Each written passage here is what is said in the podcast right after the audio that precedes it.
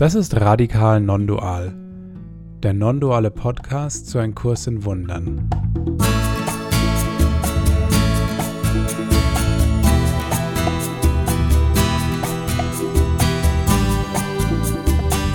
Wir sind Andi, David und Felix und wir laden dich ein, unsere Reise mit dem Kurs in Wundern mit uns zu teilen.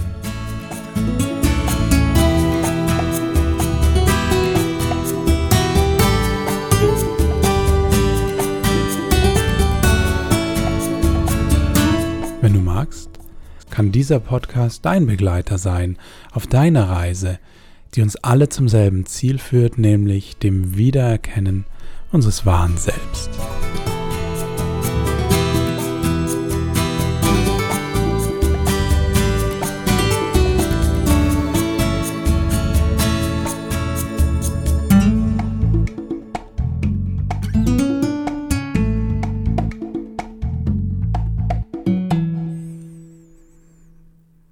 Hallo und herzlich willkommen wieder zurück bei Radikal Non-Dual. Ich bin der Felix und wie immer sind auch der Andi und der David mit dabei. Und heute haben wir uns ein, ein sehr zentrales Thema im Kurs rausgesucht. Ähm, es ist ein Thema, was sehr oft auch angesprochen wird. Ich habe es vorhin mal äh, nachgeschaut. Äh, ungefähr 500 Mal äh, kommt dieses Wort vor. Und es ist zum Beispiel häufiger als das Wort Leben vorkommt. Das kommt nur so 300 Mal vor. Ähm, was wieder betont, worum es im Kurs geht, nämlich um ähm, die Blockaden vor dem Frieden. Vielleicht hat man es durch diese Hinleitung schon erraten können. Das Thema heute ist äh, der Tod. Und ähm, bevor wir da jetzt äh, mit der Kurssicht gleich drauf schauen, würde mich als erstes so mal interessieren, Andi, David, wie ist es denn mit, mit eurem eigenen Tod? Ähm, ist das für euch ein, ein, Thema, was euch beschäftigt oder, oder nicht beschäftigt? Ähm, oder, wenn ihr das weiterfassen wollt, generell mit diesem Thema, wie geht es euch damit? Hm. Ja, erstmal Hallo auch von mir. Ähm, ja, drüber nachdenken. Ähm, ich würde jetzt lügen, wenn ich sagen würde, habe ich noch nie getan. ähm, Als guter Kursschüler. ja. Man, man ist ja irgendwo auch, zumindest betonen wir das immer wieder, irgendwo normal. Ähm, und da gehört das irgendwie mit dazu. Ähm, bei mir kam es unter anderem dazu, dass ich äh, die persönliche Erfahrung hatte, ihm, wenn man ihn jetzt als Person, als Sensenmann bezeichnen möchte, schon mal knapp runtergesprungen bin.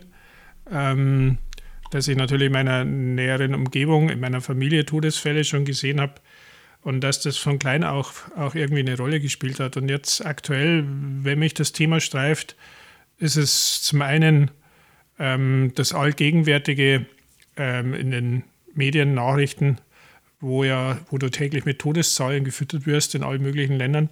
Plus halt, wenn ich ans Private denke, ähm, dass ich logischerweise über meine Mutter nachdenke, die jetzt auf ihren 80. Geburtstag zugeht, wo ich auch weiß, das wird jetzt keine Ewigkeit buchstäblich mehr dauern. Äh, da braucht man jetzt kein Prophet sein. Und was mich persönlich angeht, ähm, ich würde jetzt nicht sagen, dass es darum geht, dass ich noch sehr viele Ziele irgendwie erreichen möchte, aber dann irgendwie auch wieder doch. Also so nach dem Motto, ich hätte schon gern noch ein bisschen Zeit und da gibt es ein paar so, so Kindheitserinnerungen, die ich dann erzähle, wenn wir den David auch mal haben zu Wort kommen lassen. ja, dann auch herzlich willkommen von meiner Seite zu Folge 13, ne? die Unglückszahl von wegen, die, machen wir jetzt einfach mal zur Glückszahl. Das als hätte man es ge ah, ja. als, als geplant. Gell? Ja, genau. Heute ist kein Freitag zumindest. Wir nehmen die Folge an einem Samstag auf. Ja, Felix, deine Frage ähm, mit unseren Erfahrungen und unserer ja, pers persönlichen Perspektive zum Tod. Ich habe äh, in den letzten Jahren äh, zwei sehr intensive Erfahrungen mit Todesfällen äh, im direkten Umfeld, im Familienkreis machen müssen, auch gerade letztes Jahr hat uns das in der Familie ähm, ganz, ja, auch wirklich sehr schwer getroffen, weil es ein ganz unerwarteter, plötzlicher Todesfall war. Und für mich war das interessant, dann auch mit der Kursperspektive drauf zu schauen, weil mir hat das in, mit all dem Schmerz, der da auch natürlich trotzdem da war und auch irgendwie der Trauer und dem Verlust des Menschen gleichzeitig gezeigt, wie unwirklich diese Welt ist, wie absurd es ist, dass ein geliebter Mensch einfach plötzlich nicht mehr da ist. Diese, diese, diese Trennung so in der radikalsten Form zu erleben, das ist natürlich das, was wir in der Welt hier haben, nämlich den Körper, dass der nicht mehr da ist, dass die Kommunikation das, die Nähe, all das, was, was wir hier so erleben in, in Sachen Verbindung, dass das plötzlich nicht mehr, nicht mehr geht, nicht mehr da ist und so unwiderruflich scheint. Und da war das für mich das so ganz klar, diese Welt macht keinen Sinn. Das kann nicht wahr sein. Das war für mich so eine Art sehr schmerzvolle, aber sehr klare Bestätigung, dass diese Welt nichts zu bieten hat und dass diese Welt auch nicht wirklich ist. Und das war, das war so die Erfahrung, ähm, die, die ich da gemacht habe. Und äh, es war ne, auch mit, mit aller Kursperspektive und Kursweisheit und so trotzdem auch eine schmerzhafte Erfahrung. Und das bringt uns vielleicht auch auf das, auf das Thema auch normal als Kursschüler mit dem Tod umzugehen. Und ähm, ja, das äh, wollen wir auch ein bisschen beleuchten, so wie, wie wir, wie die Welt auf den Kurs schaut und wir als Kursschüler ähm, vielleicht auch eine andere Perspektive haben können, eine andere Möglichkeit, den Tod zu betrachten und zu schauen, was so dahinter steckt. Das erstmal so von meiner, von meiner Erfahrung. Mhm. Wie ist es denn bei dir, Felix? Du hast ja bestimmt vielleicht auch schon mal so als ganz normaler Mensch den ein oder anderen Gedanken drüber verloren.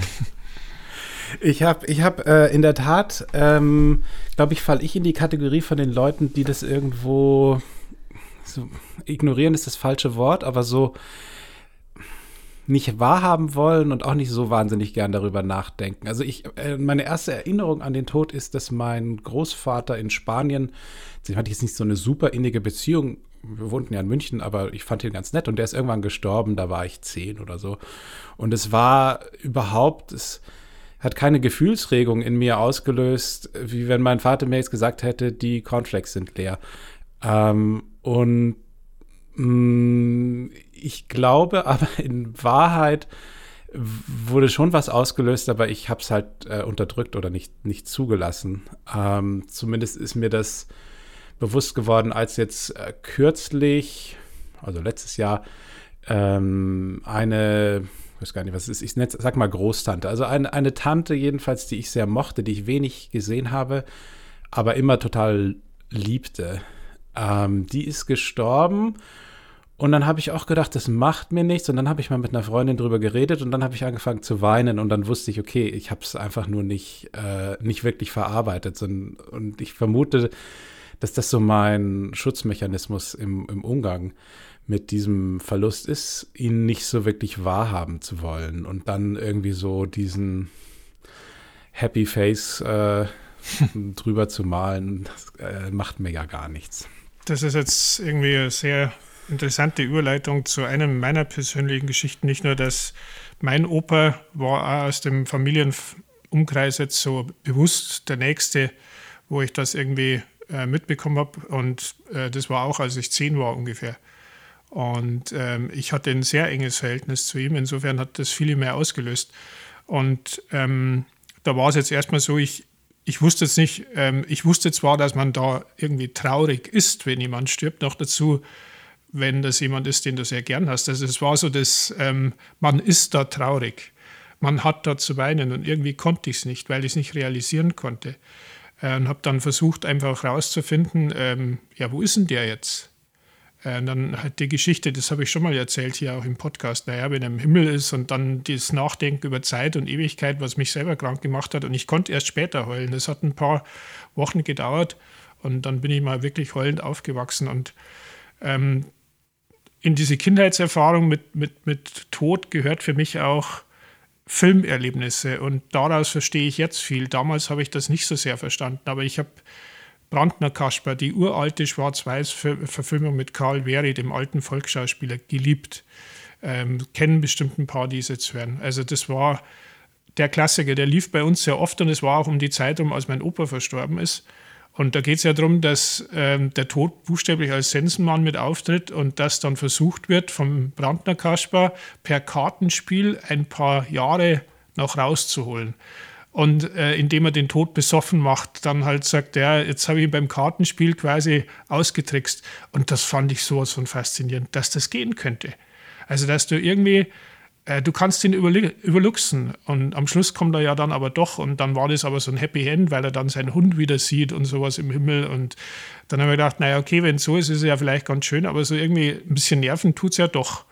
Und das andere ist noch, ich habe wahnsinnig Musik geliebt im, im, in der Jugend schon und habe dann ähm, auch Big Band geliebt und sowas. Und einer der Filme, der mich fasziniert hat, weil er zu Hause dauernd lief auf Video, war die Glenn Miller Story, dieses bekannte äh, Jazzorchester aus, aus Kriegszeiten. Und die Geschichte von dem Glenn Miller hat mich so fasziniert. Und ich habe den Film so oft angeschaut, weil ich mir wieder gehofft habe, wenn ich ihn oft genug anschaue, dann stürzt sein Flugzeug vielleicht mal nicht ab. Also dieses, wenn ich das jetzt aus heutiger Sicht mit dem Kurswissen betrachte, du willst irgendwie das Ding vermeiden es muss einen Weg aus dem Ding rausgeben und dann versuchst du zu manipulieren, entweder mit Kartenspielen oder, oder irgendwie, ja, schau den Film oft genug an, vielleicht gibt es ja doch ein alternatives Ende irgendwie, dass er doch zurückkommt. Also das waren so meine ersten Erfahrungen. Und ich glaube, das ist nicht so weit davon entfernt, wie wir es ja alle als Menschen versuchen, möglichst nah rausschieben, nicht drüber nachdenken, vielleicht kann man es ja doch verhindern, vielleicht kann man überlisten äh, mit allen möglichen Mitteln und ja. Ja. Ja, mal schauen, ob wir in der Folge den, den Tod überlisten können, so ein bisschen aus Kurssicht. Ja. Aber es ist auch was, Felix, du hast es gesagt, so dass man da vielleicht häufig erstmal gar nicht so hinschauen will oder hinhören will oder darüber spricht. Das war zumindest meine Erfahrung jetzt im letzten Jahr mit einem Freundeskreis, mit einem Bekanntenkreis. Da muss man dazu sagen, wir hatten also den Todesfall in der Familie und viele von unseren Freunden hatten zum Glück noch keine Erfahrung gemacht mit dem Tod im unmittelbaren Umfeld konnten es also nicht nachvollziehen, was wir gerade durchmachen. Wir haben aber häufig auch gemerkt, dass es so ein Thema war, was über das auch nicht gesprochen werden wollte, dass man eher dann so versucht hat, die Themen auf was anderes zu lenken, was leichteres zu lenken, um sich gar nicht damit auseinander äh, befassen zu müssen oder vielleicht aus Angst irgendwie eine Verletzung aufzureißen. Also gar keine bösen Intentionen, aber so man gemerkt hat, es wird so ganz bewusst vermieden und es gibt eigentlich auch keinen keinen guten direkten Umgang mit unserer Gesellschaft mit dem Tod, ähm, weil es irgendwie so ein großes Thema ist, aber trotzdem, es hat eine Anziehungskraft, aber es wird auch vermieden und äh, weggedrückt, so in Gesprächen. Und, ich kenne das auch gut, also es ist auch so schwierig, da taktvoll zu sein. Also da weißt du nicht, was, egal was du sagst, äh, es könnte irgendwie eine Tretmine sein. Murphy's Law, ja. Also was eine Tretmine sein könnte, wird im Zweifelfall dann eine, ja, stimmt ja. Genau. Und das ist vielleicht ein ganz guter Punkt, so mal, mal einzusteigen und ähm, so, so äh, vom Weltlichen, wie die Welt den, den Tod sieht oder damit umgeht, einfach mal zu schauen. Der Kurs hat ja häufig eine ganz andere Sichtweise auf die Dinge, die wir gewohnt sind, die wir in der Dualität hier erleben. Und wir haben uns mal die Lektion 163 rausgesucht. Ich habe die hier vor mir liegen und würde die gerne mal für alle vorlesen. Gern. Die ganze? Die ganze, ja, ja. Wir haben ja. Äh, Hau rein, wir, wir haben ja Zeit. Wir haben ja Zeit. Die Lektion hat den, den schönen Titel: Es gibt keinen Tod, Gottes Sohn ist frei. Ich fange erstmal mit dem ersten Paragraphen, also mit dem ersten Absatz an. Dort steht: Der Tod ist ein Gedanke, der viele, oft unerkannte Formen annimmt. Er mag als Traurigkeit erscheinen, als Angst, Beklommenheit oder als Zweifel, als Ärger, Unglaube und Mangel an Vertrauen, als Sorge um Körper, als Neid und in allen Formen, in denen der Wunsch, so zu sein, wie du nicht bist, kommen mag, dich zu versuchen. Alle Gedanken dieser Art sind nur Widerspiegelungen der Anbetung des Todes als Erlöser und als Geber der Befreiung. So, hm. machen wir mal hier einen kurzen Punkt. Ich finde schon mal den Einstieg. Die ersten, die ersten vier Worte. Der Tod ist ein Gedanke.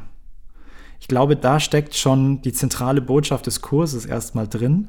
Der Tod ist nichts weiter als ein Gedanke. also wenn es ein Gedanke ist, dann kann man schon mal sagen, ist er in unserem Geist und unseren Geist können wir ändern. Ähm, und dann beschreibt es weiter, wie der Tod die vielen unerkannten Formen annimmt. Also, wo wir denken, naja, der Körper stirbt, ne, wir denken ja, der Tod ist immer mit dem Körper verbunden. Ähm, zeigt uns auch, dass Zweifel, Ärger, Unglaube, Mangel an Vertrauen auch ein Aspekt des Todes sind. Und das macht es schon sehr interessant, weil plötzlich dann ganz anderes Feld, eigentlich ein Gedankensystem aufgemacht wird, hm. wo der Kurs sagt, du hast ein Gedankensystem, und das zeigt sich in all diesen verschiedenen Bereichen. Und solange du an den Tod auch glaubst, kommen all diese Zweifel, all diese Gedanken auf. Und noch heftiger, es ist eine Anbetung, dass der Tod ein Erlöser ist und ein Geber der Befreiung. Also da steckt einiges drin, weil wir denken, wieso, also wir beten doch den Tod nicht an und als Erlöser und Befreiung schon gar nicht. Können wir uns gleich mal anschauen, jetzt, bevor ich zu lange hier weiterredet. Wie, wie seht ihr diesen ersten Paragraphen? Was macht ihr aus den Zeilen? Ich finde, das ist ein, eine wunderbare Klarstellung aus meiner Sicht, dass ähm, eine Sache, die ich viel gemacht habe, so den Tod zu reduzieren auf das, wo wir jetzt auch angefangen haben. Meine Mutter ist gestorben, der ist gestorben, der ist gestorben. Und hier wird das Fass wieder aufgemacht. Also es äh, geht es nicht nur um das Ableben von einem Körper, sondern es geht um Traurigkeit, um Angst. Es ist also ähm, was viel, viel umfassenderes. Und ähm, im Kurs diese Idee, es ist eine Idee, die, die alles umspannt, die nicht, die sich, so wie Krankheit ja auch, Krankheit kannst du immer dann sagen, es ist eigentlich Trennung und, und eigentlich ist es hier wieder das Gleiche. Ähm, ähm, es, ist, es ist der Gedanke der Trennung und der mag dann als Traurigkeit, als Angst, als Beklommenheit oder eben auch als Verschwinden eines geliebten Körpers und er kommt nie wieder zurück und du kannst nie wieder mit ihm reden, ist eine Form. Aber ich finde das so mh, hm, zentral irgendwie zu sehen, dass der Tod im Kurs eine nicht auf den Körper verknüpfte Idee ist, sondern eigentlich ist es auch wieder ein Wort für für Trennung. Oder sagen wir, dass es zumindest keine Idee ist, die mit dem Ableben oder dem nicht mehr funktionieren desselben ja. verbunden ist. Ja, und, ja. und für mich ist, ist das auch so eine Stelle, die zum einen zeigt, wie komplett unterschiedlich die, die Idee, sagen wir jetzt mal, oder das, was man mit Tod verbindet, im Kurs ist, zu dem, wie wir es gemeinhin in unserem normalen Leben äh, wahrnimmt. Weil wer, wer würde da auf die Idee kommen, dass man jetzt sagt, naja, man verbindet Tod jetzt mit Ärger oder mit, mit Unglaube oder Mangel an Vertrauen oder sowas. Das, das ist so, so weit weg äh, von dem, wie wir es erleben. Warum man auch gut verstehen kann, warum äh, Menschen wie wir, die jetzt am Kurs was finden, äh, vielleicht für manche andere Menschengenossen ähm, naja, in eine bestimmte Richtung gedrängt werden. Die können ja nicht ganz dicht sein, denn wer sowas glaubt, also das ist ja, naja, jetzt mal ernsthaft, das, daran, an solchen Stellen merkt man es, wie weit das, das Gedankensystem, das der Kurs uns versucht, ganz sanft nahezulegen, von dem weg ist, wie wir halt normalerweise die Welt sehen. Und das finde ich aber gleichzeitig auch so faszinierend, denn man, man, man kennt ja also so, ähm, ich sag mal so Redensarten, boah, ich fühle mich wirklich tot heute obwohl, ich, obwohl mein Körper ja am Leben mhm. ist. Ja, das heißt, wir haben das ja irgendwo auch mit drin. Du musst jetzt nicht das Leben verloren haben, um dich so zu fühlen. Also irgendwie eine Art, du hast jetzt vorher gesagt, Felix, Trennung, eine Art von nicht mehr verbunden sein mit dem Rest des Lebens. Und das ist ja irgendwie im Kurs auch mit drin verpackt, bloß halt ganz anders, wie wir das jetzt erstmal erleben oder wahrnehmen. Ja. Ja, ja, und äh, auch weil du die Redewendung da äh, todmüde oder ich bin so, so, ne, so reinbringst, mal schaut, wie die Welt sonst auch mit dem Tod umgeht. Ich habe gerade an, an Kamikaze und an Opfer gedacht, dass man, dass der heilige Tod ne, in verschiedenen Religionen oder verschiedenen Kulturen ist dann der ultimative Tod, ist der Opfertod für die Sache, für das Volk, für Gott, für den Glaube oder sowas, wie krankhaft das sozusagen ähm, wortwörtlich zum Götzen gemacht wird, dass, dass wir den Tod in der Form dann anbieten und plötzlich ist dann der, der Opfertod dann etwas ganz besonders Heiliges. Und äh, wie ad absurdum das das Ganze führt, wenn man sich das mal näher anschaut und, und guckt, wie die Welt mit umgeht. Und in der Lektion steht auch im übertragenen Sinne, dass der Tod ein Götze ist, den wir anbieten. Das ist eine Zeile, die dann ein bisschen weiter unten steht, fand ich sehr interessant, ist, dass äh, der Tod seine eigene Grabinschrift schreibt und die quasi auf allen Gräbern steht. Und dort steht dann, hier liegt ein Zeuge dafür, dass Gott tot ist. Mhm. Also wenn man sich das mal überlegt und mal so ein Bild von einem Friedhof vor Augen hat mit all den Gräbern, steht auf jedem Grab, hier ist ein Zeuge, hier liegt ein Zeuge, dass Gott tot ist. Das ist also der ultimative Beweis, dass wir uns wirklich von Gott getrennt haben und ähm, hier äh, in, äh, uns dem Ego äh, versuchen hinzugeben und das uns Rettung bringt, ähm, weil Gott ja tot ist und wir haben uns von ihm getrennt. Das ist eine kleine Anekdote aus meiner äh, anfänglichen äh, Kurseuphorie. Ähm, äh, bin ich mich wieder daran erinnert, weil ich gestern auch äh, vor, neulich am, am, Friedhof spazieren war und ähm, ich war früher, ähm, weiß ich nicht, in den ersten Jahren dann irgendwie auch immer am Friedhof spazieren. Äh, und dann war meine gefühlte Aufgabe, ich muss jetzt die ganzen Toten zu mir rufen und die müssen jetzt alle aufwachen. ähm, also bin ich also über den Friedhof gegangen und habe mir vorgestellt, dass ich äh, die, die Leute wieder ins Leben zurückrufe. Es hat nicht viel geklappt, aber äh, ich habe mir unglaublich heil, heil, heilig dabei vor.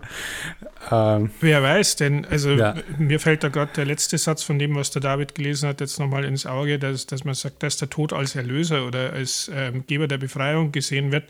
Äh, wie oft hört man das so, äh, wenn jetzt irgendwie jemand gestorben ist und war vielleicht vorher schwer krank, ah ja, jetzt hat er es hinter sich, jetzt hat er es geschafft. Und dann habe ich den Ken im Ohr, well, maybe.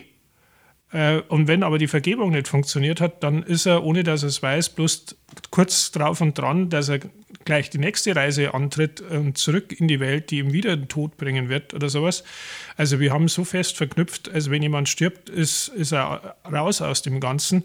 Und dann dieser neue Gedanke, naja, vielleicht ist es gar nicht so. Und jetzt kommst du ins Spiel, Felix, mit deiner schönen Anekdote. Wer weiß, was das geholfen hat, dass du mit dem Geist rum, rumgelaufen bist. Man weiß es ja nicht. Vielleicht hast du tatsächlich dem einen oder anderen geholfen, ähm, jetzt nicht als Körper wieder hier aufzutauchen, aber man weiß ja nicht, wo du bist. Ja? Wenn, wenn du jetzt hier den Traum mal verlässt. Ähm, und ich glaube, ein liebevoller Gedanke ist nie verloren. Ja, dieses Ruhe in Frieden, ne? dass, dass, dass sie dann in Frieden ruhen mögen und erlöst sein mögen. Und dann, dann ist da ja sozusagen dann der Gedanke, dass im Tod der Frieden dann kommt. Und, aber wo der Tod ist, ist kein Leben. Und ähm, das bringt uns auch schon dahin, dass eigentlich das, was wir hier erleben, nicht das wahre Leben ist. Dass das eigentlich auch eine zentrale Botschaft des Kurses ist. Dadurch, dass hier unsere Welt, unser Körper, unsere Traumwelt, die wir erleben, ist nicht das wahre Leben. Und äh, dementsprechend ist dann auch der Tod, hat auch der Tod gleichermaßen keine Bedeutung, weil wir nicht das wahre Leben verlieren, sondern wir erinnern uns und ändern unseren Gedanken dazu. Und vielleicht noch ein kurzer Beitrag dazu, dieses äh, RIP, RIP, äh, Rest in Peace oder ich weiß gar nicht, lateinisch steht es irgendwie Restar in Pacem oder so. Requiescat in Pacem. Requiescat in Pacem, genau. Ich habe da für mich das englische Reincarnate in Peace, also werde in Frieden wiedergeboren. Die, die nächste Runde hoffentlich dann mit Frieden.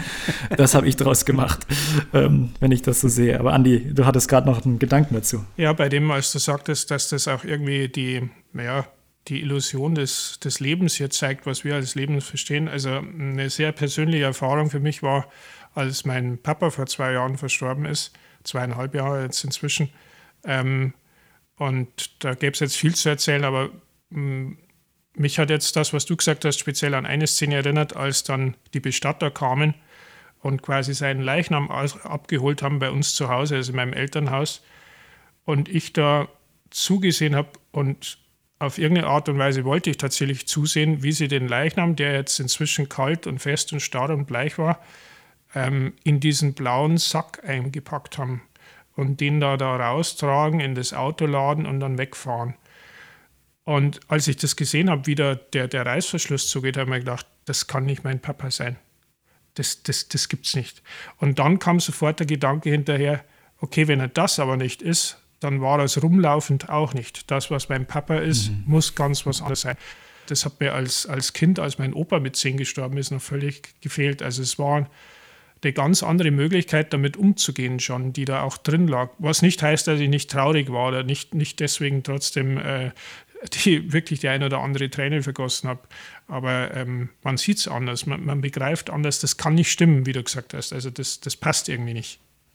Ja, ja, genau. Das, mhm. das ist irgendwie ja so eindeutig, dass diese absurde Trennung da einfach nicht, nicht sein kann und nicht wirklich ist, ja. Ja, das ist, das ist anders, vielleicht nochmal so ein, ein Wort dazu. Wir haben vorhin schon gesagt, diese Anziehungskraft auch andererseits vom Tod. Ne? Ähm, das, das ist ja auch absurd. Da fragt man sich, welche Anziehungskraft? Also ähm, da einfach mal zu überlegen, woher kommt die? Und der Kurs sagt uns ja im weitesten Sinne, der Tod zeigt uns, Achtung, wir sind wirklich sterblich, Trennung ist wirklich wahr, der Körper, du bist wirklich dein Körper und du hast dich auch wirklich von Gott getrennt. Ne? Also hier ist der Zeuge dafür, dass Gott tot ist.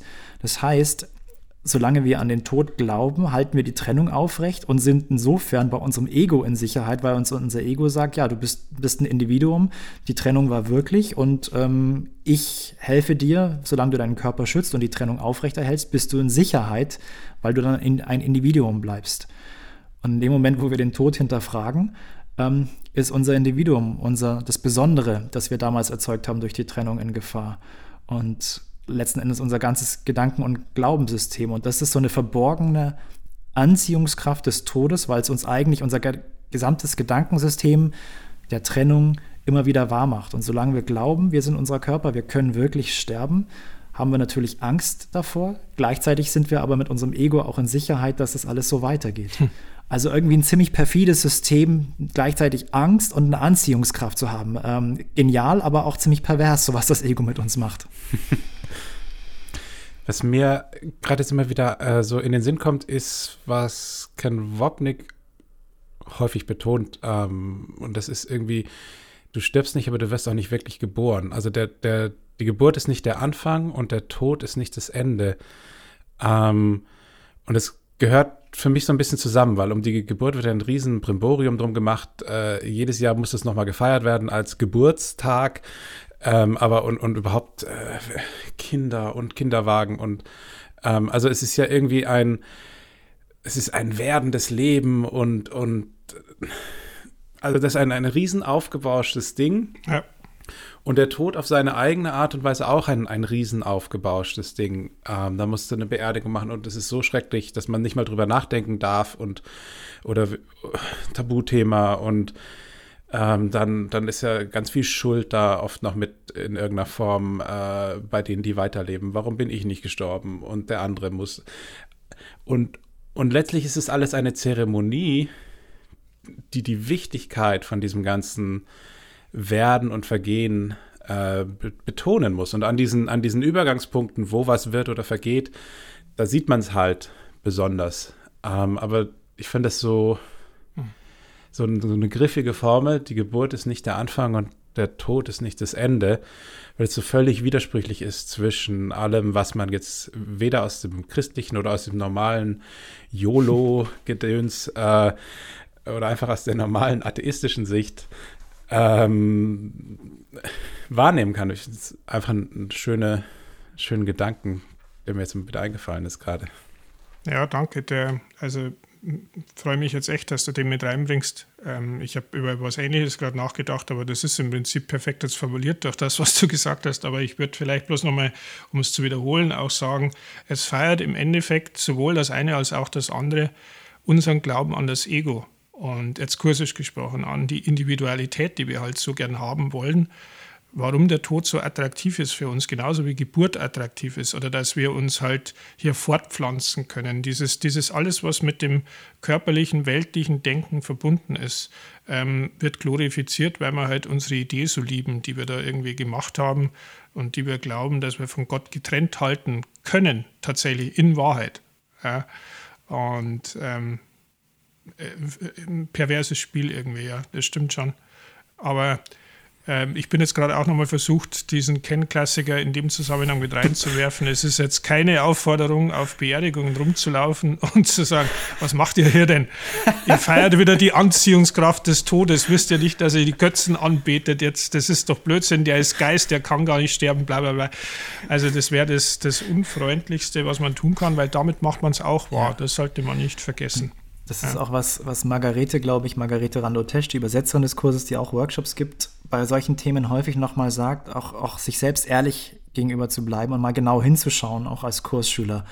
Weil wir dann auch versucht sind, ja, ich habe ja den Kurs verstanden, ich weiß, da ist niemand wirklich gestorben und dann mit dieser Einstellung so reinzugehen und versuchen, so relativ schnell drüber hinwegzufahren, sagen, ah ja, naja, war ja nicht so schlimm oder naja, ist ja nicht passiert, aber eigentlich löst man dadurch nichts auf. Man hat den Gedanken nicht wirklich für sich angenommen und, und umgewandelt, sondern man fährt nur drüber hinweg. Und auch für uns, uns da ehrlich nochmal einzugestehen, was wirklich passiert, wie der Felix es auch eingangs besprochen hat, dass da doch dann noch was ist, was vielleicht angeschaut werden will, wo doch noch eine Trauer ist. Und das ist doch vollkommen, vollkommen in Ordnung für uns alle, das, das anzuschauen, auch wenn wir wissen, intellektuell, dass die Person, dass der Mensch nicht wirklich von uns getrennt ist. Irgendeine Trauer oder irgendein Gedanke, dass es wahr ist, ist sicherlich bei den meisten von uns noch da. Und das auch anzunehmen, zu sagen, ich kann trauern, kann das sehen und sich das genauer anzuschauen, kann da sehr hilfreich sein ähm, und das auch wirklich im normalen Sinne anzunehmen, dass wir, solange wir hier im Körper sind, häufig diese Sachen noch, noch erleben und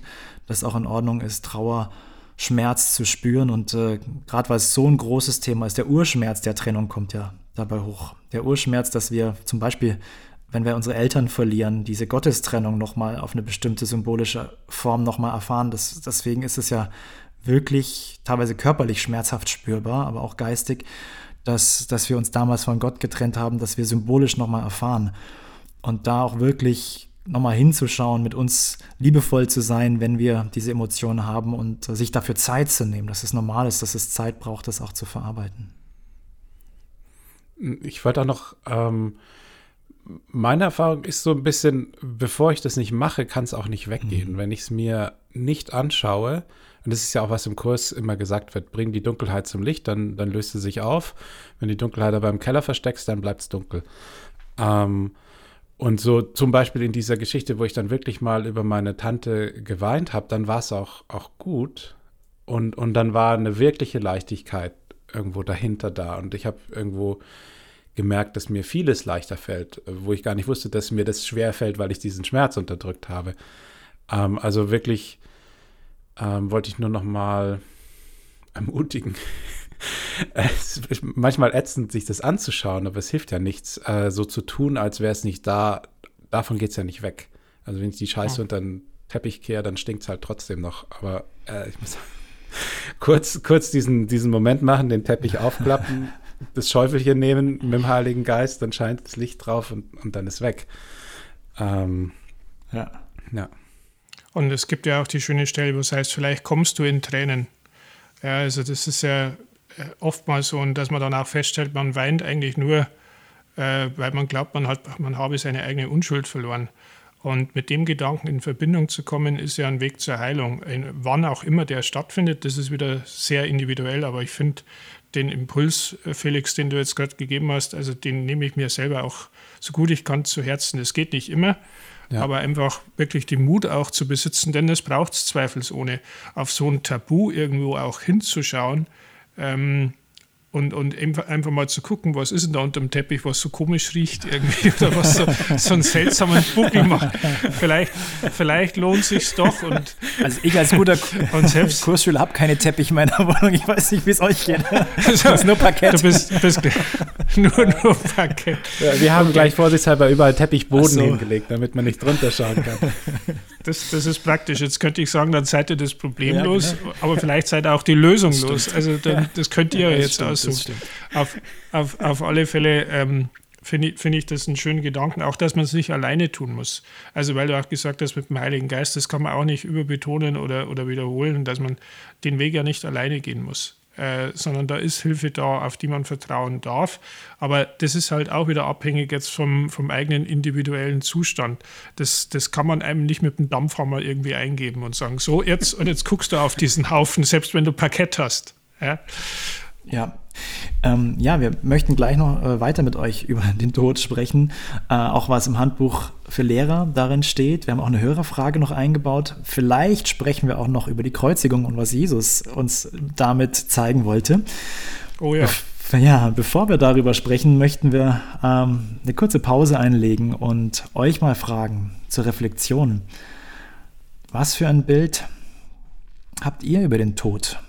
Also, wenn du so drüber nachdenkst, was für ein Bild hast du selbst über den Tod, vielleicht auch über deinen eigenen Tod? Und was würde passieren, wenn der Tod keine Macht über dich hat? Wir hören uns gleich wieder.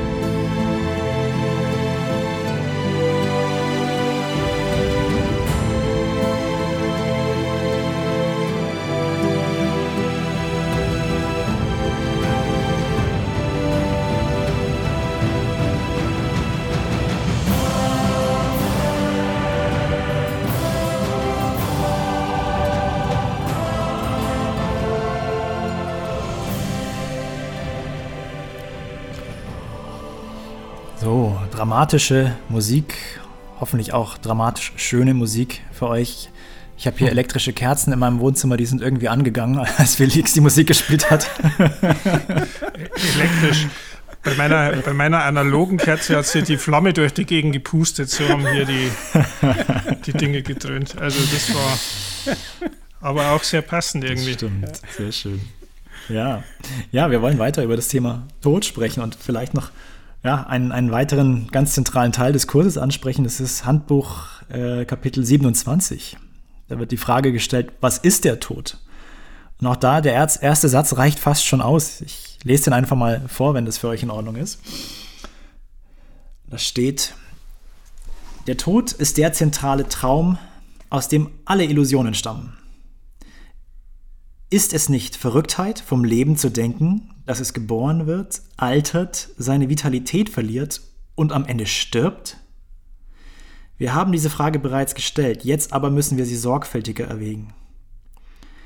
Und da steht weiter, es ist der eine starre, unveränderbare Glaube der Welt, dass alle Dinge in ihr geboren werden, nur um zu sterben. Dies wird als der Lauf der Natur angesehen, der nicht in Frage gestellt werden kann. So, an der Stelle höre ich schon wieder auf. Ähm, kann euch das, äh, diesen Abschnitt sehr empfehlen. Aber interessant finde ich einfach dieser Lauf der Natur. Das ist ja auch fast schon ein heiliges Gebot so für viele, ne? Der Lauf der Natur. Dieser Zyklus, dass es geboren wird und sterben muss. Und wir sagen, ja, das ist doch schön so. Muss ja auch weitergehen. Es muss ja auch was sterben, damit was Neues kommt. Kann man doch eigentlich nicht hinterfragen, oder? Der Kreislauf des Lebens, wie das bei diesem äh, äh, Circle of Life. Elton John hat das. Ja. Elton John hat den erfunden, ja. diesen Circle of Life, ne? ja, ja. Ja, aber das sozusagen, das, das allein das in, Fra in Frage zu stellen, weil das ist ja so das Gesetz der Natur. Also für die, für die Atheisten ist es das Gesetz der Natur und für die Gläubigen ist das ja auch so Gottes Gesetz, dass Dinge sterben, dass es weitergeht und ähm, dass wir das eigentlich gar nicht in, in Frage stellen, dass wir sagen, dass wir das in, im Sinne von dieses äh, sehr, das drückt die Dualität ja perfekt aus, ne? Ende und Anfang. Und es bietet irgendwie so ansatzweise eine Lösung an, weil dadurch, dass es irgendwie erhalten bleibt und ja irgendwie in einer anderen Form dann weitergeht, ist es so ein, naja, so ein, so ein Weg raus irgendwie, so ein, so ein bisschen ja. so ein Placebo irgendwie. Äh, ohne dass man natürlich die, die Idee des Todes dadurch los ja. wird, weil du ja trotzdem dich veränderst und nicht weißt, was kommt. Also ist die Angst dabei. Und ich habe jetzt vorher in der Pause ähm, über die eine Frage, die du gestellt hast, David, noch, noch ein bisschen länger nachgedacht. Also wie es denn wohl wäre, wenn man die Idee äh, los. Und ich habe äh, vor kurzem in der Gruppe über die Lektion 48 gesprochen, die da heißt, es gibt nichts zu fürchten. Und ja, wann gibt es nichts zu fürchten? Das kann uns als Menschen nicht meinen, weil du hast immer Angst. Und eine der größten Ängste, ob jetzt verdrängt, unter den Teppich gekehrt, irgendwie vor sich hergeschoben oder sonst was, ist äh, die vom Tod. Also wenn sie sich in Krankheit erstmal äußert, dann denkst du darüber nach, oh, ist das jetzt eine fatale Krankheit oder ist das irgendwie, oder wenn du irgendwo eine, eine Schwellung hast, ist das jetzt ein gutartiger oder ein bösartiger vielleicht Tumor oder was der Geier was. Also da, da, da schwebt immer so dieses Damoklesschwert drüber. Und dann heißt es in der Übung ja so schön, dass äh, für diejenigen nichts zu fürchten gibt, die nicht an Illusionen glauben.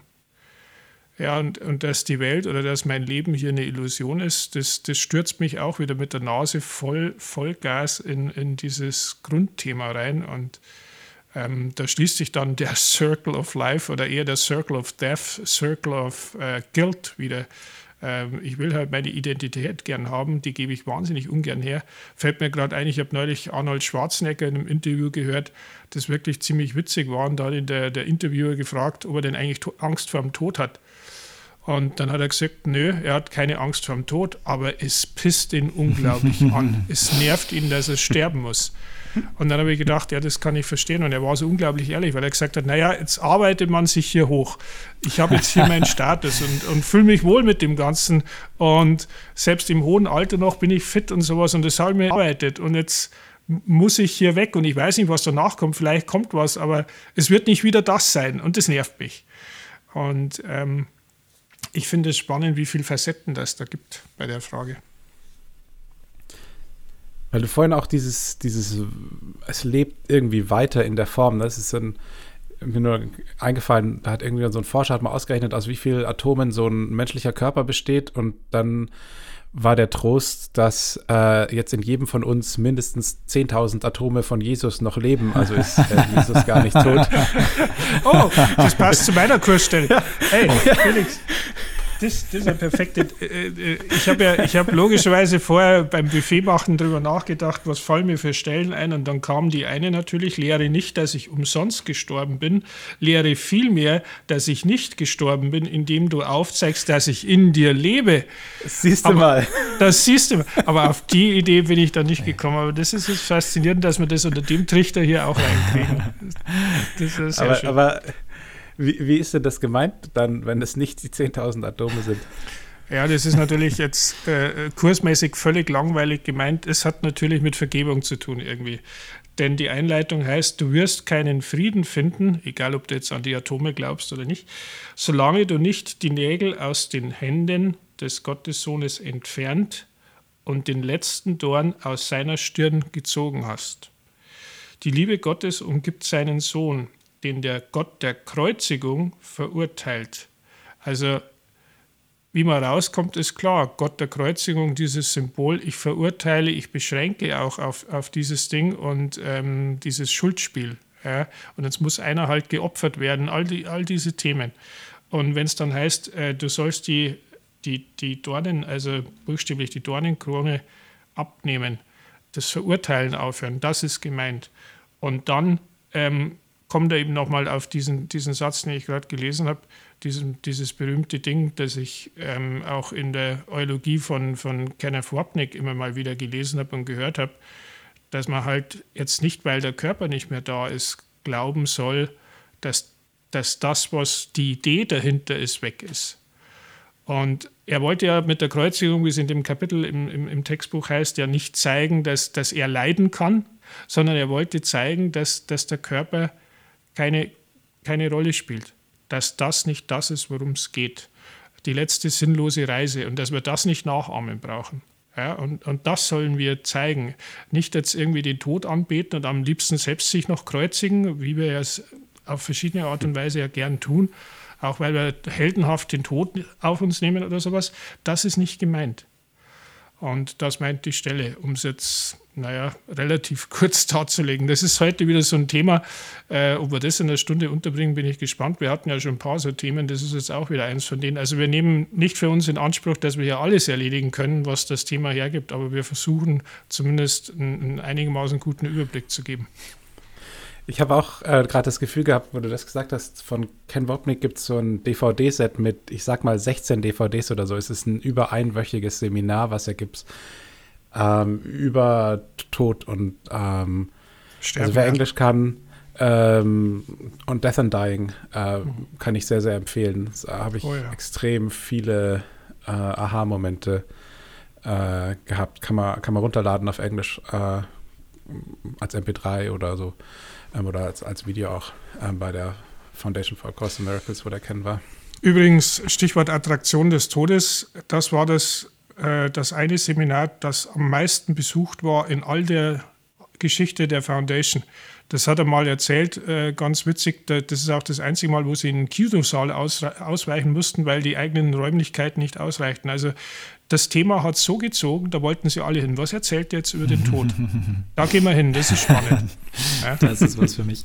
Ja, ja ich musste gerade, Andi, du hast die Botschaft der Kreuzigung angesprochen so, und die, die zwei verschiedenen Sichtweisen, die wir darauf haben können. Und die Sichtweise des Egos ist, der Körper wurde zermartert, hat gelitten von Jesus und er hat sich für uns geopfert. Und deswegen stellen wir in der ganzen Welt Kreuze auf, aber ein Kreuz reicht nicht. Wir stellen auch noch den kaputten, zerstörten Körper von Jesus auf, der da äh, leidend äh, mit Nägeln durch den Körper, mit einer Dornenkrone, blutend, schwitzend und völlig am Ende erschöpft überall steht, uns, uns erinnert daran, wie sterblich der Körper ist und dass es ein großes Opfer gab, in deren Schuld wir stehen. Das ist eine Sichtweise den die Welt aus diesem Bild gemacht hat. Und wenn wir dann den Kurs anfangen zu lesen, das ist so, so ein unglaublicher Aha-Moment auch, so dass die Botschaft der Kreuzigung einfach, also die, die, die Botschaft äh, der Kreuzigung die Auferstehung war und dass der Geist über dem Körper steht, dass der Geist den, den Körper überdauert und deswegen der Tod nicht das Ende der Welt ist, sondern wir die Welt, also wir verlassen die Welt nicht durch den Tod, sondern durch Wahrheit. Das ist ja so eine ganz zentrale Botschaft des Kurses. Das heißt, auch wenn. Das Aufwachen. Genau, ja. genau. Und, das, und Jesus war erwacht und hat uns genau das gezeigt. So sein Körper war am Ende, sein Körper war sozusagen leblos, aber er hat durch seinen Geist das Ganze überwunden und das nochmal demonstriert und sich den Leuten gezeigt. Und ähm, das ist am Ende, kann man sich vorstellen, ich, wenn ich mich da reinversetze in einer der Jünger und plötzlich, ne, also vor 2000 Jahren, man wusste schon, der Jesus ist ein besonderer Typ, aber dann taucht er plötzlich nochmal auf. So richtig verstanden hat man seine Botschaft wahrscheinlich nicht, so wie es uns ja auch geht, so mit dem Kurs. So wir müssen uns ja auch erstmal da heranarbeiten. Damals wahrscheinlich noch schwieriger zu verstehen. Und plötzlich taucht er wieder auf. Was macht man erstmal aus dieser Botschaft so? Das ist gar nicht so einfach zu verstehen. Deswegen kann man sich auch gut vorstellen, wie das in der Religion, im Christentum sich entwickelt hat. Aber das Schöne ist, dass der Kurs uns jetzt nochmal darauf hinweist, uns, uns das zeigt und diese, wir können eine andere Wahl treffen, wie wir das Ganze sehen, also wieder den Gedanken des Todes vollkommen ändern und anders wählen. Ich wollte mal einen bisschen anderen Aspekt einwerfen und zwar, ähm, was ist denn das Gegenteil von Tod? Und ein, ein, langläufig, landläufiges Gegenteil wäre halt dann so eine Art körperliche Unsterblichkeit, ne? was äh, man ja, was zum Beispiel in dem vom Arnold so ein bisschen anklang. Das nervt ihn jetzt äh, dass er gehen muss. ähm, und da habe ich neulich eine Netflix-Serie gesehen, da hatten die, die Prämisse war, du kannst irgendwie dein Bewusstsein aus einem Körper in einen ah, anderen ja. beamen, du konntest aus dem Rücken so dein Bewusstsein. Das heißt, es war den Menschen möglich, äh, sozusagen körperlich und sterblich zu sein, also der Körper als Hülle. Ähm, Mhm. War dort halt die Prämisse von der Serie. Und der Protagonist, das war einfach so ein unendlich zynischer, der hatte so die Schnauze voll. Ähm, das heißt, letztlich, und das fand ich faszinierend, weil das ist, glaube ich, genau das, was passieren würde. Ähm, das Gegenteil vom Tod im Kurs ist eben nicht so eine Unsterblichkeit, ohne dass sich mh, mm, im Geist was zum Besseren wendet, sondern, sondern das wahre Gegenteil vom Tod ist eben eine Auferstehung. Und eine Auferstehung heißt nicht, dass ich jetzt wieder einen neuen Körper bekomme, eine neue Hülle oder in der gleichen Hülle, dass die nochmal geht, sondern, sondern die eigentliche Befreiung, und das ist mir gerade so klar geworden, als ich an diese Serie gedacht habe, ähm, wenn ich mit dem gleichen Geisteszustand, wo mir alles zu viel ist oder zu wenig viel ist und, und wo ich davon nicht genug habe, länger lebe, das ist ja kein großer Gewinn. die, die, Befrei die, Bef die, die, Befreiung ist im Geist, ähm, weil ich dann glücklich werde. Und das ist Auferstehung oder, oder das Gegenteil vom Tod, ähm, wie ich es jetzt so äh, gerade verstehe wirklich das, weil, weil vorhin hatten wir ja gesagt, Tod ist alles dieses, äh, was war das hier alles, äh, eine Sorge, ein Neid und, und so diese Sachen und, und das Gegenteil davon, das Mittel ist Vergebung, das Gegenteil ist die Abwesenheit davon. Nicht, nicht eine langlebigere Maschine, wo ich mhm. immer noch äh, das Gleiche mache wie davor. Was halt einfach der, der erste Rückschluss ist, wenn du hier in der Welt bist und auch so denkst, ist gleich mit dem Ego denkst, ähm, dann heißt es halt, ja, der Körper darf nicht sterben oder eine Form des Körpers darf nicht sterben, aber es ist was Körperliches und hat mit Geist dann nichts zu tun. Ja, genau.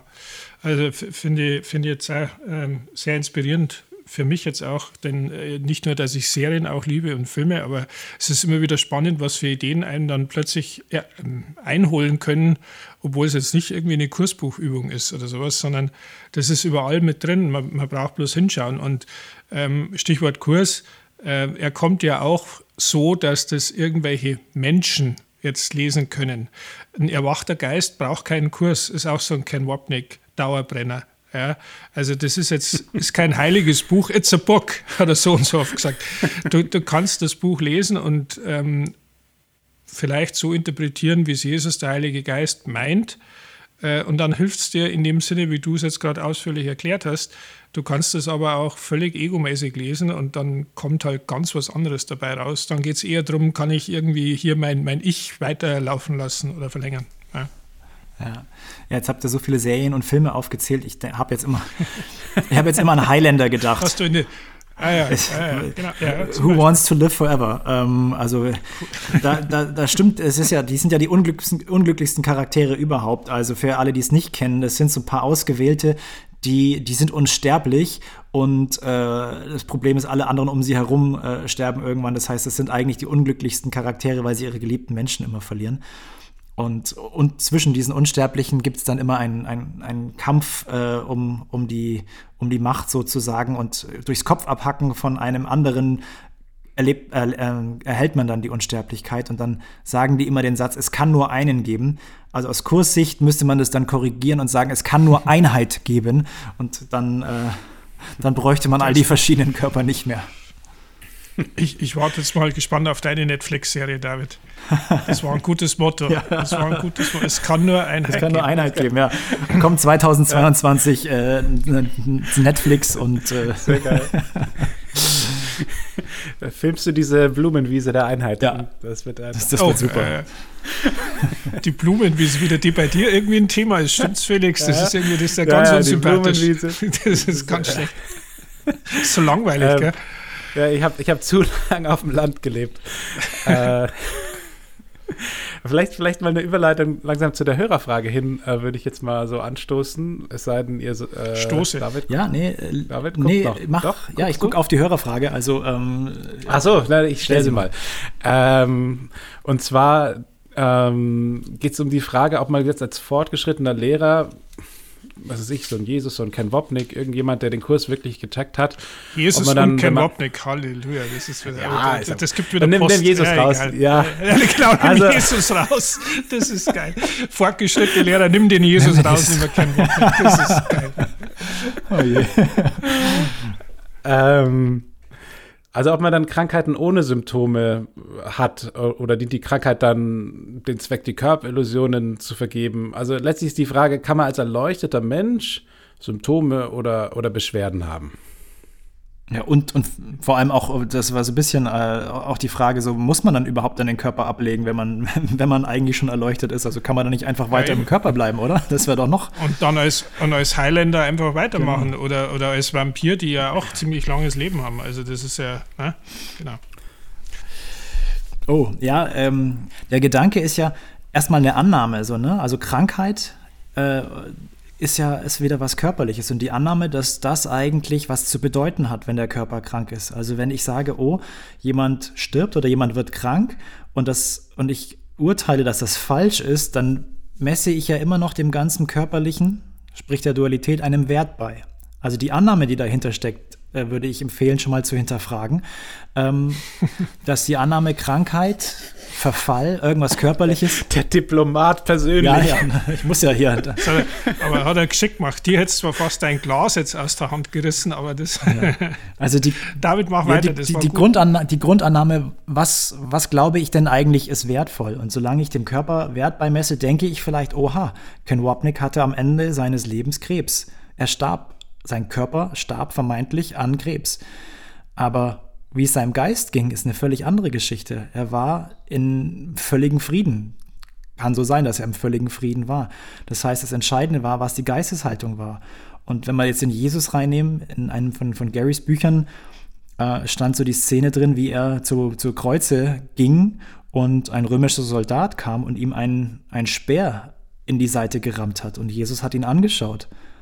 Und der Römer war völlig entgeistert und dachte sich, warum spürst du keinen Schmerz? Buchstäblich. Buchstäblich. Entgeistert. Ganz genau. Und Jesus hat ihn angeschaut und gesagt, weil mein Geist ohne Schuld ist. Wäre dein Geist ohne Schuld, würdest du auch keinen Schmerz empfinden. Und in der Geschichte ist dieser römische Soldat voller Furcht davongerannt, weil er es nicht glauben konnte oder weil er verängstigt war von dieser Reaktion. Was das aber zeigt, ist, dass das Entscheidende, wie immer, wieder einfach nur die Geisteshaltung ist. Und daran die Erinnerung, unser Körper ist in unserem Geist. Unser Geist ist nicht ein Teil unseres Gehirns oder sowas, was dementsprechend noch körperlich verbunden ist, sondern es ist ein völlig, ein, ein, ganz anderer, ein ganz anderer Ort jenseits dieser Welt ist unser Geist. Und dementsprechend ist es vollkommen egal, wie wir, wie wir sozusagen uns körperlich ableben. Und wir sollten dem auch keinen Wert beimessen. Wenn jemand sagt, ich bin in meinem Körper hier noch wertvoll und diene vielleicht der Sache und nutze ihn zur Kommunikation, wunderbar wenn ich meinen Körper verlasse, dann ist es egal, ob ich das am Kreuz tue, ob ich ganz friedlich einschlafe oder ob ich an einer vermeintlichen Krankheit leide. Weil irgendwann brauchen wir den Körper nicht mehr und können ihn sanft beiseite legen, so wie es der Kurs sagt. Jetzt ist es doch länger geworden, Andi. Ich, ich glaube, du hast alles gesagt. Ich würde bloß ähm, vielleicht Folgendes noch ergänzen, dass mit dem, mit dem Wert, ähm, der Kurs sagt eindeutig, dass, ähm, der, dass der Körper eigentlich ein neutrales Ding ist. Gibt es die, die Übungsbuchlektion, ich glaube 291 oder sowas, ziemlich weit hinten. Und dass ähm, Gott den Körper oder die Liebe den Körper zwar nicht geschaffen hat, äh, ihn aber auch nicht verdammt. Das heißt, er ist ja hier jetzt unser Werkzeug, unser Lern, äh, wie soll man sagen, Gegenstand, mit dem wir die, ich sage jetzt mal, Konzeption des Heiligen Geistes, Schrägstrich, Jesus lernen. Dadurch hat er einen Wert, aber nicht für sich alleine. Und wenn es jetzt um das Krank, Heilung und sonst was geht, meint es den Geist und nicht den Körper. Und da ist halt immer dieser Ebenenfehler drin. Man meint dann immer, dass wenn jetzt einer irgendwie ähm, erleuchtet ist, ja, der Körper erleuchtet nicht, der Geist erleuchtet. Und er, er sieht sich dann nicht mehr in dem Traum, er identifiziert sich nicht mehr mit der Traumfigur. Das ist das Erleuchten. Da unser Traum aber so gestaltet ist, dass hier Körper rumlaufen, die zeitlich endlich sind, das ist halt einfach mal das Gesetz im Traum, wie in so einem Computerspiel. Ähm, du musst ja jetzt aber dein, deine, deine Figur, die du jetzt glaubst zu steuern, ja nicht mit Gewalt irgendwie an die Wand fahren. Das heißt, du passt freilich auf die Figur auf, aber du weißt, wer du bist. Du stirbst es nicht, weil deine Figur stirbt und so weiter. Also das vielleicht einfach nochmal, um es ein bisschen auseinanderzuhalten. Ansonsten hast du alles gesagt, David. Aber der Felix hat bestimmt auch noch eine Idee. Ich habe was ganz äh, Kurzes und zwar, ähm, ich glaube, es ist aus Garys Buch, ein geheilter Geist schaut auf einen kranken Körper genauso wie auf einen gesunden Körper und sieht, macht da keinen Unterschied, wo keiner ist. Ähm, das ist, ja. glaube ich, ja, da ist ja immer wieder schön, äh, wenn man, wenn wir auf die, die, die esoterische oder spirituelle Szene schauen, wie sich Lehrer, Heiler und sowas darstellen und wie wir, wie dann einfach immer wieder dieser Körper als was sehr Heiliges dargestellt werden. Es sollen immer gesunde, frische, gut aussehende Körper sein. Ne? Und irgendwie, ich merke das ja selber bei mir, wenn jemand irgendwie völlig zerzaust und fertig ausschaut, denke ich mir, der kann ja so richtig heilig spirituell, kann der doch, glaube ich. Der wird, also ein bisschen was erwarten wir doch noch irgendwie äh, bei den Leuten. Ähm, weil das ja doch einhergeht. Es muss sich doch irgendwie ausdrücken. Ich muss es doch sehen können dass jemand doch ein bisschen heilig ausschaut. Also ich finde es super, bei solchen äh, spirituellen Kongressen oder Konferenzen die Fotos anzuschauen, weil sich das da auch ausdrückt. Aber äh, ich will mich da nicht selber von frei machen, weil es ist das immer wieder so, wo, wo wir möchten es an irgendwas festmachen, sowas, ne? Ähm, dass die Heiligkeit zu sehen ist. Und das an der Stelle einfach lade ich mich selbst und euch alle anderen da draußen ein, das zu hinterfragen, dass Heiligkeit mit nichts Äußerem in irgendeiner Form einhergeht und auch nicht mit nichts Körperlichem. Ich würde jetzt einfach so, um den, den praktischen Aspekt einmal mit reinzubringen und die persönliche Erfahrung, ähm, de definitiv sagen, dass ich sag mal, ein ruhiger Geist dazu beiträgt, dass auch der Körper ruhiger funktioniert. Äh, allein schon, weil sich der Geist dann nicht dauernd damit beschäftigen muss, was ist denn jetzt heute wieder.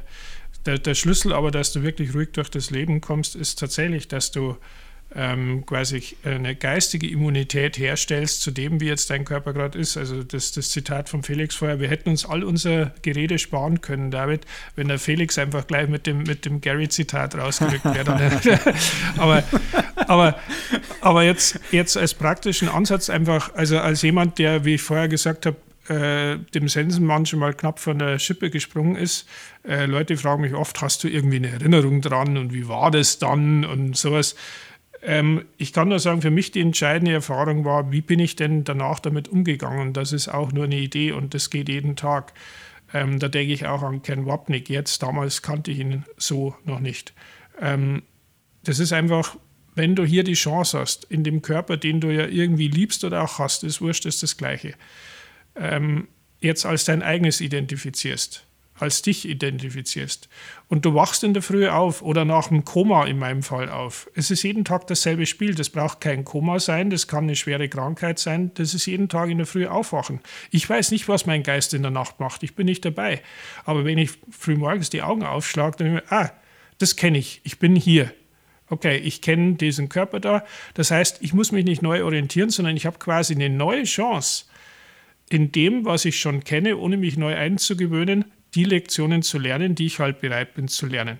Und da fällt mir jetzt ähm, Cindy und Gary ein aus unserem Interview, was, was Folge 11 war, äh, The Business of Forgiveness. Was willst du denn sonst anderes tun, sinnvollerweise, als genau das Lernen, dir die innere Immunität zuzulegen, dass du dich von der Idee des Todes mit all diesen ganzen Farben, die du vorher erzählt hast, in dieser ersten Stelle, äh, einfach nicht mehr irgendwie anfechten lässt. Und wenn es dich trotzdem tut, Stichwort Dreck unter dem Teppich oder so, ja, okay, dann setze dich damit auseinander und arbeite damit. Aber dann ist das Leben wertvoll und zwar das Leben hier. Und dafür kommt der Kurs ja. Wenn ich schon erleuchtet wäre, bräuchte ich keinen Kurs. Hm. Ja. ja. das war jetzt schon eine, eine schöne Zusammenfassung. Ähm, wir möchten nochmal uns an euch direkt wenden, an euch, liebe Hörerinnen und Hörer. Wir haben übrigens festgestellt, wir haben häufig gesagt, liebe Grüße nach Deutschland, nach Österreich und in die Schweiz, aber wir haben die Luxemburger vergessen. Wir haben nämlich auch Hörer aus Luxemburg, die uns hören. Also auch dahin ganz liebe Grüße und auch an alle anderen Teile der Welt, wo ihr uns gerade hört. Ähm, wir freuen uns, mit euch in Kontakt zu sein. Wir freuen uns über eure E-Mails, über eure Kommentare und Fragen, Rückmeldungen, wie ihr die Folgen empfunden habt, was euch vielleicht geholfen hat oder auch was ihr in Zukunft mehr oder weniger hören wollt. Ähm, wir beantworten alle Mails und Fragen persönlich und freuen uns, mit euch in Kontakt zu sein, weil auch der Podcast ja ein Weg für uns ist, mit euch den Weg des Kurses gemeinsam zu gehen. Also meldet euch gerne an info at radikal-nondual.de. Und wenn diese Folgen für euch hilfreich sind, dann freuen wir uns auch über eure Wertschätzung in finanzieller Form. Wir haben seit kurzem auch ein neues Konto und ein neues PayPal-Konto. Ähm, für alle, die uns also vielleicht schon mal unterstützt haben, bitte einmal kurz auf die Webseite schauen und äh, da nochmal prüfen, weil die, die Daten und Zahlen haben sich ein bisschen geändert, damit ihr da die aktuellen äh, PayPal-Konto und Kontodaten habt. Und für alle, die uns einmal oder in Zukunft unterstützen wollen, auf unserer Webseite findet ihr die Informationen. Für uns ist es eine große Hilfe für den Podcast und wir freuen uns, wenn die Folgen für euch hilfreich sind. In dem Sinne sagen wir in der Form schon mal ganz herzlichen Dank, dass ihr diesen Weg mit uns gemeinsam geht. Und da Andi hat, glaube ich, noch mal so eine kleine Zusammenfassung an der Stelle rund um das Thema Tod. Die ist wirklich klein und geht hoffentlich schnell. Genauso wie wir versuchen, euch die kompromisslose, non-duale Lehre des Kurses weiterzubringen, ist die Aufforderung an einer Stelle sehr schön kompromisslos, in Anführungszeichen, aus der Passage, aus der der David schon das ein oder andere zitiert hat. Und das ist hinten im Handbuch für Lehrer im, Abschnitt 27, was ist der Tod? Und da heißt ganz am Schluss, akzeptiere keine Kompromisse, denen der Tod eine Rolle spielt. Einfach nur mal als Gedanke, dass man es richtig versteht. Das heißt jetzt nicht, den Tod leugnen, hier als Mensch oder so, als gäbe es das nicht, sondern denkt dran, was das geistig meint. Das, das ist das, was hier gemeint ist. Also, dass man, dass man wirklich hergeht. Ich denke jetzt wieder an die gute Cindy, die das so mit Inbrunst einfach gesagt hat und so liebevoll gleichzeitig. Ähm, the business of forgiveness. Also einfach wählen, intern wählen. Will ich wirklich dieses Gedankensystem des Ego, das mich als Individualität hier irgendwie darstellt, präsentiert und damit auch die Idee des Todes einkaufen. Das meint jetzt nicht nur das körperliche Ableben, das meint auch Ärger, Schmerz, Kummer, was alles mit dazugehört. Ich habe die Wahl und zwar jeden Tag, auch während ich mich hier als Mensch noch in diesem Traum wiederfinde. Und da gibt es so viel schönere Möglichkeiten als das. Und das wäre irgendwie so der Gesamtsinn unserer Folge heute. Und wir hoffen, dass das irgendwie rübergebracht werden konnte. Und wenn nicht, müssen wir einfach nochmal eine neue Folge zum Thema machen. genau. Und als Ausklang ähm, haben wir eine Stelle rausgesucht aus den Ergänzungen zum Kurs in Wundern, ähm, aus dem Lied des Gebets. Und da gibt es ein Kapitel Falsche und wahre Heilung. Und da gibt es eine eine sehr bemerkenswerte ähm, neue Betrachtungsweise, was, was der Tod rechtgesinnt gesehen sein könnte. Ähm, und das bezieht sich hier jetzt wirklich auf das mh, hm, vordergründig auf das landläufige Verständnis von Tod. Also so wirklich, Ken hat manchmal gesagt, das kann man gut bei Beerdigungen und sowas lesen. Und das ist einfach eine, eine unglaublich, wie ich finde, unglaublich schöne Stelle.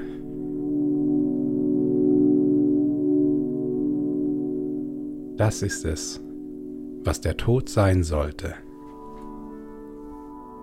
Ein stiller Entschluss, freudig und mit einem friedlichen Gefühl getroffen? Weil der Körper gütig dazu verwendet wurde, dem Sohn Gottes auf dem Weg entlang zu helfen, den er zu Gott geht. So danken wir denn dem Körper für alle Dienste, die er uns geleistet hat. Wir sind jedoch auch dankbar, dass die Notwendigkeit vorbei ist, die Welt der Grenzen zu durchwandern, den Christus in versteckten Formen zu erreichen und ihn höchstens in lieblichem Aufleuchten klar zu sehen. Jetzt können wir ihn ohne Scheuklappen erblicken, in dem Licht, das wir wieder schauen lernten.